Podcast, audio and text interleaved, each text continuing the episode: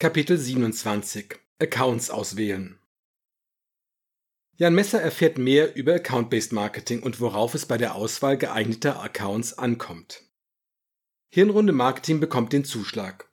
Die Zusammenarbeit ist auf ein Jahr befristet, das war Fleischers Bedingung. Der Kapitän wünscht sich, dass wir Bering nochmal zu einem Gespräch einladen. Die Idee von Account-Based Marketing ist ihm noch nicht ausreichend klar geworden. Bering ist eine Woche später zum zweiten Mal bei uns. Martina Seidel nimmt im Meetingraum zu meiner rechten Seite Platz. Fleischer sitzt etwas abseits von uns. Unser Gast wirft seine erste Folie an die Wand und ergreift das Wort. Es freut mich, dass wir uns die Zeit nehmen, Account-Based Marketing genauer zu betrachten. Bei ABM, so die Abkürzung, fokussieren sie ihre Marketing- und Sales-Ressourcen auf ausgewählte, besonders attraktive Zielkunden. Diese sind so lukrativ, dass sich große Anstrengungen in individuelle Marketingprogramme lohnen. Das ist die Idee. Jeder Account bzw. jedes Segment bekommt sein eigenes Marketingprogramm. Eine schwierige, aber auch sehr effektive Strategie. Weiter kommt er nicht, denn Fleischer fällt ihm ins Wort. Herr Behring, das ist alles schön und gut, aber wir haben hier echte Probleme. Ich erinnere nochmal an unsere Ziele. Erstens, wir wollen eine Umsatzsteigerung von 13 Prozent im nächsten Jahr erreichen. Zweitens, momentan kaufen etwas unter 50 Prozent beide Produkte. Wir wollen das auf 60 Prozent erhöhen, für alle neuen Abschlüsse. Drittens, wir wollen größere Kunden gewinnen. Unsere durchschnittliche Auftragssumme soll um 30 Prozent steigen. Verstehe. Übernimmt wieder Bering das Ruder. Das klingt nach ambitionierten Zielen, wenn auch keine übertriebenen. Diese Ziele zu erreichen, genau dafür ist ABM geeignet. Was Großunternehmen auszeichnet, ist die Größe der Entscheidergremien. Inzwischen sehen wir Buying Center mit 10 oder 20 Mitgliedern, weil auf der einen Seite jeder mitreden soll und auf der anderen sich jeder absichern will. Mit 50 Prozent dieser Beteiligten hat der Vertrieb niemals Kontakt. Die kommen nicht zu den Meetings oder Workshops mit Anbietern. Da springt das Marketing ein. Es gibt verschiedene digitale Instrumente, mit denen Sie die Mitglieder im Entscheidungsgremium mit Botschaften oder Content erreichen. Das mit den großen Gremien erzählt unser Key-Accounter Stangenberger ständig. Kann sein. Und darauf zahlt dieses Account-Dings ein? fragt Fleischer. Allerdings, die USA sind uns in dieser Disziplin leider wieder einen Schritt voraus. Eine Studie von DemandGen aus dem Jahr 2018 zeigt, dass dort 93% der Befragten berichten, dass ABM für ihren Erfolg sehr wichtig oder sogar extrem wichtig sei. Wir werden solche Zahlen in den kommenden Jahren auch in Deutschland sehen. Der Vorteil ist ja, dass wir über den großen Teich schauen können und abgucken. Aber warum ist der Ansatz so wichtig? hakt Fleischer nach. Nun, ABM ist dafür da, die Ansprache von Unternehmen mit all seinen Mitarbeitern digital zu ermöglichen, wenn diese eben nicht oder noch nicht mit ihnen reden möchten. Auch ganzer Buying Center. Sie als Anbieter wollen nicht untätig sein und diese potenziellen Kunden trotzdem bespielen. Aber so, dass es sich für jedes Unternehmen individuell anfühlt. Das leistet ABM. Iron Fleischer kratzt sich an der Schläfe. Das ist etwas abstrakt für mich. Aber ich nehme an, dass unser Herr Messer das schon genauer verstanden hat. Ich nicke und zeige den erhobenen Daumen und flüstere, ist wichtig für uns und Frau Seidel ist an Bord. Fleischer nickt uns beiden zu und fährt fort. Da wir größere Kunden anpeilen, klingt das schon spannend, das will ich zugeben. Schauen wir mal unsere Produkte an. Ganz ehrlich, BDE Plus und MDE Plus sind ausgezeichnet. Ideal für mittelständische und auch größere Unternehmen. Unsere Marktbegleiter ziehen trotzdem an uns vorbei. Alcor tritt auf der Stelle. Das kann nicht sein. Warum ist das so? Erklären Sie mir meine Welt. Ich verstehe sie nicht mehr. Ich kann mir vorstellen, dass Ihre BDE und MDE Software ausgezeichnet ist. Zunächst müssen Sie sich fragen, warum kaufen Ihre Kunden Ihre Lösung? Ich will einschränken, ich bin im Gegensatz zu Ihnen kein Experte für Betriebs- und Maschinendatenerfassung. Aber wenn wir von Digitalisierung und Industrie 4.0 reden, sind BDE und MDE hochrelevant. Alle reden von Big Data und das zu Recht. Vor der Analyse steht jedoch die Erfassung der Daten. Damit kommt BDE, MDE eine wichtige Rolle in den Zukunftsstrategien der Industrieunternehmen zu. Alco Solutions liefert den Input für die Industrie 4.0. Sehe ich das richtig? Das sehen Sie goldrichtig, Herr Behring. Das erkläre ich den Kollegen seit Monaten. Wir haben einen Wissensvorsprung. Den will ich gerne bewahren. Daher schreiben wir davon nichts auf der Webseite. Was ist also zu tun? Als erstes, Schreiben Sie es auf die Webseite, ehrlich. Was Ihre Wettbewerber denken und was Sie auf Ihrer Webseite lesen könnten, ist irrelevant. Ihre Kunden fragen sich, dieses Industrie 4.0, dieses Big Data, künstliche Intelligenz, was sollen wir da machen? Wie gehen wir das an? Wer kann uns helfen? Sie müssen die Fragen Ihrer Kunden beantworten. Wenn Sie den wichtigsten Stakeholder, Ihren Kunden, verschweigen, was diese so dringend wissen wollen, dann ist das keine gute Idee. Es ist sogar, pardon, fahrlässig angesichts Ihrer ambitionierten Ziele. Ein Punkt für Sie, Herr Behring. Das ändern wir. Diese Fragen, die Sie unsere Kunden stellen, wir kennen die nicht alle, weil sie sich ja um innovative Themen drehen. Wie kommen wir da dran? Was ist zu tun? Ich vermag Ihnen die Welt nicht zu erklären, Herr Fleischer. Das gelingt Ihren Kunden viel besser. Deshalb fragen wir Sie. Aber was ist zu tun? Ein Paradigmenwechsel muss her. Produktzentrismus, altes Paradigma, durch Kundenzentrismus, neues Paradigma ersetzen. Das ist die Aufgabe, ein Perspektivwechsel. Ich hatte das schon angedeutet. Wenn Sie mehr verkaufen wollen, müssen Sie sich darum kümmern, dass die Kunden mehr, einfacher und schneller kaufen können. So eine Investition in BDE und MDE ist nichts Alltägliches für Ihre Kunden. Klar, die haben einiges an Vorwissen, aber sie stellen sich sehr viele Fragen. Sie suchen Antworten, Antworten von Ihnen. Nur mit Schlagworten wird das nicht funktionieren. Stattdessen müssen Sie Wissen liefern. Gut, Herr Behring, aber dieses Wissen muss doch zur Situation des Kunden passen, zu seinen Problemen. Sonst kein Nutzen. Behring schweigt einen Moment, bevor er wieder ansetzt. Lassen Sie mich eine Story erzählen. Über Ben Feldman heißt es, er sei der größte Lebensversicherungsverkäufer aller Zeiten. Er lebte in Ohio und arbeitete für die New York Life Insurance Company. In seiner 50-jährigen Karriere hat er Lebensversicherungen im Wert von sage und schreibe über einer Milliarde Dollar verkauft.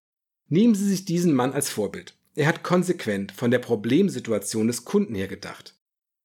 Für seine weniger erfolgreichen Kollegen hat er folgenden Spruch auf Lager. Don't sell life insurance, sell what life insurance can do. Er verkaufte jedem Kunden die gleiche Lebensversicherung, aber den Sales Pitch schnitt er immer genau auf die jeweilige Problemsituation zu. Hatte der Interessent Kinder, empfahl Feldmann die Versicherung als Mittel, um deren College-Ausbildung zu finanzieren. Verstehen Sie? Besuchte er einen Interessenten, sagte er gerne, You'll have the same problems when I walk out as you had when I walked in, unless you let me take your problems with me. Wie bei Ihnen. Die eine Kundengruppe will mit BDEMD Plus ihre Fertigung verbessern. Die andere will bei Industrie 4.0 weit vorne mitspielen. Für die sind Sie als Lieferant so wichtig wie seit 20 Jahren nicht mehr. Also, wir passen alles auf die Problemsituation an, auch den Content. Geben Sie mir noch eine Idee, wie wir auf all diese Themen kommen, Herr Behring. Es gibt ein schönes Buch zu diesem Thema. They Ask, You Answer von Marcus Sheridan. Er rettete seine Pool Company vor der Insolvenz, indem er jede erdenkliche Frage über Glasfaserpools auf der Webseite beantwortet hat. Auch die Fragen, bei denen sein Unternehmen nicht gut aussah. Lieber ehrlich sein und diese Kunden nicht gewinnen. Alle anderen Interessenten werden die Ehrlichkeit schätzen und genau deshalb bei Ihnen kaufen. Sie entwickeln sich dadurch zum Lehrer, zum Dozenten für alle Fragen rund um MDE und BDE. Ihre Kunden werden Sie dafür lieben. Ja, Herr Behring, das haben Sie gut erklärt. Zurück zu diesem ABM. Dem Kapitän ist anzusehen, wie sehr ihn dieser Ansatz überzeugt. Ich gebe zu, das klingt reizvoll. Das erinnert mich an den Key-Account-Vertrieb. Der kümmert sich bei uns um ein paar Dutzend wichtige Kunden. Es erscheint mir sehr sinnvoll, das auf das Marketing auszuweiten. Sehr richtig, Herr Fleischer. Deshalb müssen sich beide Bereiche, Marketing und Sales, ständig abstimmen, wie tief der jeweilige Fuß in der Tür ist. Die erste Aufgabe im ABM, ich weiß, daran arbeiten Sie, besteht darin, die richtigen Accounts auszuwählen, Ihre Target-Account-Liste. Warum ist die Selektion wichtig? Nun, ABM ist sehr ressourcenintensiv. Unabhängig davon, für welchen ABM-Ansatz Sie sich entscheiden, entwerfen Sie umfangreiche Strategien, die auf die Bedürfnisse einzelner Accounts oder Account-Segmente zugeschnitten sind. Das muss ich einschieben. Man unterscheidet drei Stufen, die sich in der Individualität und in der Größe der Segmente unterscheiden. Daher sind bereits die Konzepte mit einem hohen Aufwand verbunden. Hm. Geben Sie bitte ein Beispiel für Segmente. Ich erinnere mich, dass Sie mal was dazu gesagt haben. Oder war es Herr Messer? Aber das war was anderes als meine Vorstellung, grübelt der Kapitän laut vor sich hin. Sehr gerne. Bei der Segmentierung denken wir weniger an klassische Kategorien wie Branchen oder Unternehmensgrößen. Nehmen wir das Thema Industrie 4.0 und dessen Relevanz für Alkokunden. Ein Segment wären Unternehmen, die nur ihre Produktion mit besseren Maschinen und Betriebsdaten in den Griff bekommen wollen. Das andere Segment ist über diesen Punkt hinaus und plant in der Industrie 4.0 mit Big Data Analysen nach vorne zu kommen. Wenn wir beiden Segmenten die gleichen Botschaften an die Hand geben, werden diese nicht unbedingt glauben, dass sie ins Handeln kommen müssen. Und zwar mit MDE Plus und BDE Plus.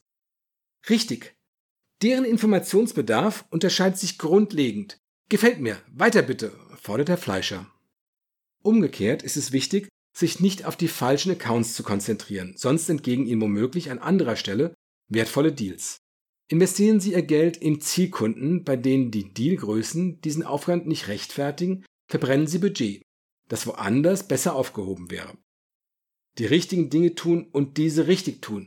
Mein alter Leitspruch, sagt Herr Fleischer. Genau, Herr Fleischer. Dafür brauchen Sie die passende Target-Account-Liste. Sekunde mal, Herr Behring. Hat Ihnen niemand was zu trinken angeboten? Sie reden in einem fort und sitzen dabei auf dem Trockenen? Herr Messer, was sind Sie denn für ein Gastgeber, Frau Seidel? Sie müssen dem Marketing auf die Finger schauen. Genauso wie bei den Leads, die Ihnen das Marketing bringt. Äh, entschuldigen Sie, Herr Behring, ich hole Ihnen ein Wasser, sage ich und laufe los. Äh, danke Ihnen. Also weiter im Text. Als erstes definieren wir ein Ideal Customer Profile bzw. ICP. Das sind alle Unternehmen, die von MDE Plus und BDE Plus in besonders hohem Maße profitieren. Ich reiche Herrn Bering ein Glas Wasser. Er trinkt einen Schluck und fährt fort. Bei der Definition ihrer ICPs beschreiben sie letztlich, welche Unternehmen für ihren Vertrieb am leichtesten zu gewinnen sind, weil sie den höchsten Nutzen erzielen. Wir sprechen also von einem Kundentypen, bei dem Aufwand und Ertrag in einem sehr guten Verhältnis stehen. Könnten Sie uns ein paar Tipps geben, wie wir ein, wie sagten Sie, ICP definieren können? fragt Martina. Das geht am leichtesten, wenn Sie eine Antwort auf die folgenden Fragen finden. Bering zückt einen schwarzen Marker und geht ein paar Schritte Richtung Whiteboard. Er schreibt eine Reihe von Punkten auf und nennt die passenden Fragen. Herausforderung. Für die Herausforderung, welcher Unternehmen ist Ihr Angebot besonders gut geeignet? Attribute. Welche Attribute sind charakteristisch für diese Unternehmen? Profit. Mit welchen Unternehmen haben Sie bislang die lukrativsten Geschäfte ausgehandelt? Eigenschaften. Welche Eigenschaften sind typisch für diese Bestandskunden? Negative Merkmale. Welche Merkmale sind ein Zeichen dafür, dass es sich bei einem Unternehmen nicht um einen idealen Kunden handelt? Nachdem er den letzten Punkt niedergeschrieben hat, holt Herr Behring einmal tief Luft. Ich weiß, das klingt in der Theorie arg akademisch. Ich wiederhole mich daher gerne, damit es wirklich verständlich wird. Ihr ICP ist ein Unternehmen, das für Sie enorm hohe Chancen verspricht und gleichzeitig so einfach wie möglich zu gewinnen ist. Sie suchen also nach Unternehmen, die zu Ihrem Angebot sehr gut passen und die dafür hohen Bedarf und großes Interesse aufweisen. Je stärker ein Account diesem fiktiven Modell ähnelt, desto höher ist seine Relevanz für Ihr ABM-Programm. Die Fragen, die ich hier aufgeschrieben habe, helfen Ihnen, diesen, ich nenne es mal Traumkunden zu beschreiben. Herr Fleischer nickt. Das leuchtet mir ein. Erste Frage, machen wir uns nicht doppelte Arbeit? Wir wollen ja auch Buyer-Personas.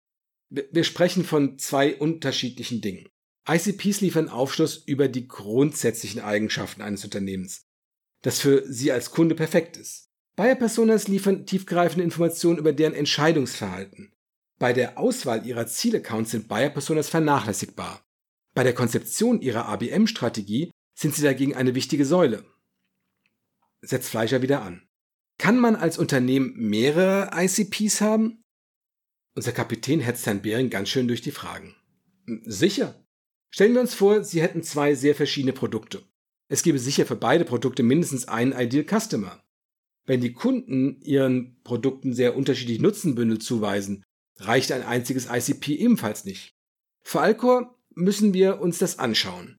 Da MDE und BDE sich ähneln, erwarte ich wenig Idealkundenprofile. Der Kapitän macht sich eine kleine Notiz. Verstanden. Wenn wir dieses Profil erstellt haben, was, machen wir dann damit?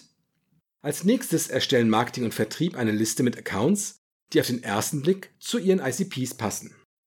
Ein Brainstorming ist dafür sehr gut geeignet. Ich sage übrigens bewusst auf den ersten Blick, weil sie ihre erste vorläufige Liste später anhand von aussagekräftigen Daten filtern. Es kann gut sein, dass das eine oder andere Unternehmen nicht so gut passt, wie Sie das zunächst vermuten. Daher können Sie ruhig großzügig sein. Hm, wäre es nicht viel besser, wenn mein Team das übernimmt? Die kennen den Markt doch viel besser als unser Marketing, sagt Martina und dreht sich kurz zu mir. Nichts gegen dich und deine Leute, Jan, aber ihr sagt selbst, dass ihr nur eine vage Vorstellung habt, wer genau warum von unserer Software profitiert. Ich mache ein verständnisvolles Gesicht und stimme ihr zu. Ja, es wäre besser, wenn der Vertrieb diese Aufgabe übernimmt. Ich weiß nicht, ob wir da viel beitragen können. Die wichtigsten Impulse kommen sicherlich vom Vertrieb, keine Frage. Es ist aber wichtig, dass auch das Marketing so früh wie möglich ein Bild von den potenziellen Accounts bekommt. Erwidert Behring. Wir sprechen nur von einer ersten Version Ihrer Liste. Da stehen in der Regel wesentlich mehr Accounts drauf, als es am Ende werden. Das ist sogar ratsam. Diese erste Liste wird wie gesagt noch gefiltert. Martina hakt an dieser Stelle nach. Ich nehme an, das geschieht anhand von Daten, die wir über diese Unternehmen sammeln. Richtig, Frau Seidel. Die Daten sammelt vor allem das Marketing, antwortet Behring, während er seinen Computer wieder anschaltet. Ich zeige Ihnen das am besten anhand einer Folie. Die schicke ich Ihnen gerne zu. Bei der Bewertung der potenziellen Zielaccounts ziehen wir vier Arten von Daten heran. Auf der Wand erscheint eine Grafik, die uns Behring anschließend in eigenen Worten erläutert. Ich schweife bei Präsentationen hin und wieder etwas ab. So auch bei dieser. Nicht, weil es mich nicht interessiert. Ich konzentriere mich bloß lieber auf die Folie und lese die Texte mehrfach, um das Gesehene besser verarbeiten zu können. Ich schiebe das ganz gerne auf meine analoge Ader. Als Behring den Beamer ausschaltet, bekommt er wieder meine volle Aufmerksamkeit. Martina meldet sich zu Wort. Das klingt nach einer Menge Arbeit. Wir haben Listen mit Adressen und einigen Kontaktdaten. Das, was Sie zeigen, ist viel detaillierter. Für manche Informationen haben wir nicht mal ein Feld im CRM. Aber gut, von nichts kommt nichts. Wie geht es danach weiter? Bering greift zu seinem Glas und nimmt einen Schluck. Ihr Ziel ist, über jeden Account möglichst viel zusammenzutragen. Das ist vor allem Aufgabe des Marketings. Mit dieser Datenbank bewerten sie ihre Erfolgschancen bei jedem dieser Accounts separat und priorisieren darauf aufbauend ihre Liste. Ähm, wie funktioniert das? frage ich, während ich einen kleinen Fettfleck auf meinem Hemd bemerke. Zum Glück kann ich ihn unter der Krawatte verstecken. Wir setzen in Kundenprojekten auf ein zweigeteiltes Punktesystem. Das funktioniert so ähnlich wie beim Lead Scoring, erläutert Behring. Das erste Punktekonto berücksichtigt sämtliche Daten, die Auskunft über den Fit geben, also wie gut passt der Account zu Ihrem ICP. Hierzu gehören vor allem Firmendaten. In den zweiten Punktwert fließen alle Daten, die das Interesse sowie den Bedarf des Accounts zeigen. Hierunter fallen beziehungsbezogene, absichtsbezogene sowie technikbezogene Daten. Herr Fleischer wird langsam ungeduldig. Er schaut auf sein Smartphone und fragt etwas barsch. Können wir vielleicht zum Ende kommen? Ich habe in einer halben Stunde einen wichtigen Termin. Wir sind beim letzten Schritt, sagt Behring, ohne sich aus der Ruhe bringen zu lassen. Ich fasse zusammen. Sie definieren ihr ICP, erstellen eine erste grobe Liste und analysieren die enthaltenen Accounts. So entsteht eine priorisierte Liste, die aussagekräftig genug ist, um mit dem Vertrieb zu diskutieren. Jetzt kommen Sie und Ihre Kollegen ins Spiel, Frau Seidel. Sie sprechen sich mit dem Marketing ab und entscheiden, welche Accounts auf die finale Liste kommen. Der Kapitän nimmt einen Anruf entgegen. Mit Gestiken und lautlos geformten Worten signalisiert er uns dessen Wichtigkeit, während er zügig aus dem Raum geht. Derweil bleiben Anton Behring, Martina und ich im Sitzungszimmer zurück. Okay, Zeit für etwas Ablenkung. Ich habe eine Geschichte für Sie. Eine, die zur Moby Dick-Leidenschaft von Herrn Fleischer passt. Oh, sehr gut, Herr Behring. Die nehme ich. Solche Geschichten kann man immer gebrauchen. Ich spare mir für ihn auch den Hinweis auf, dass der von ihm so geschätzte Christoph Käse bei der FT Deutschland war, die glücklos untergegangen ist. Meine Geschichte ist anders. Sie werden sie trotzdem mögen. Einer meiner Lieblingspodcasts heißt Heavyweight von Jonathan Goldstein. In einer der ersten Folgen erzählt er von einem Freund, der wiederum einen Freund hatte, einen seinerzeit glücklosen Techno-DJ und Musiker. Hm, ich bin gespannt, wie sie die Runde bekommen. Techno-DJ klingt weder nach Moby Dick noch nach ein Fleisches Musikgeschmack, gebe ich zu bedenken. Hm, warten Sie. Die Idee des Podcasts ist, Leute zusammenzubringen, die sich einst nahe standen und später den Kontakt verloren oder wo der eine den anderen sehr verletzt hat und dieser noch heute darunter leidet. Sowas halt. Dieser DJ hing also immer bei Jonathan Goldsteins Gesprächspartner zu Hause ab. Ich glaube, dessen Name war Gregor. Klingt nach einem netten Konzept. Gregor spielte dem DJ einige CDs vor, auf denen der Musikethnologe Alan Lomax in den 1960er Jahren traditionelle Folksongs dokumentierte, die auf einer Reise durch die Südstaaten der USA kennenlernte. Der DJ lieh sich diese CDs, sampelte einige Lieder, legte Beats drunter und sie wurden Megahits. Ethnologie habe ich auch kurzzeitig studiert. Okay, wie war das im Mittelteil? Nun, der inzwischen weltweit bekannte Superstar-DJ gab die CD-Box niemals zurück. In dem Podcast macht sich Goldstein also mit jenem Gregor auf den Weg zu dem DJ, um die CDs zurückzuholen. Das ist gemein. Aber was hat das mit Fleischers Lieblingsbuch zu tun? Der Star-DJ war Moby. Die CD, auf der all diese gesampelten Songs sind, heißt Play und verkaufte sich wie geschnitten Brot. Ha! Moby, das ist witzig, die Schallplatte habe ich. Und wissen Sie, warum Moby diesen Namen wählte? Keine Ahnung. Mobys Ur-Ur-Großonkel ist niemand anderes als Herman Melville. Nein, nicht wahr. Sein Neffe vierten Grades oder wie viel auch immer leiht sich CDs und gibt sie nicht zurück? Haben die beiden sie denn am Ende des Podcasts zurückbekommen? Nein. Nein? Unglaublich, oder? In diesem Moment kommt Fleischer zurück. Bitte entschuldigen Sie die Unterbrechung, es war wichtig. Warum grinsen Sie alle so? Ach, Herr Behring hat gerade einen Witz von Xaver Koch erzählt, sage ich schnell. Von, von Xaver? Dann kenne ich ihn bestimmt. Waren wir durch für heute? Danke für die Ausführung über ABM. Das machen wir. Ähm, das wird uns die Großkunden bringen, die wir brauchen. Stimmen Sie den Rest bitte mit Herrn Messer und Frau Seidel ab. Ich muss los.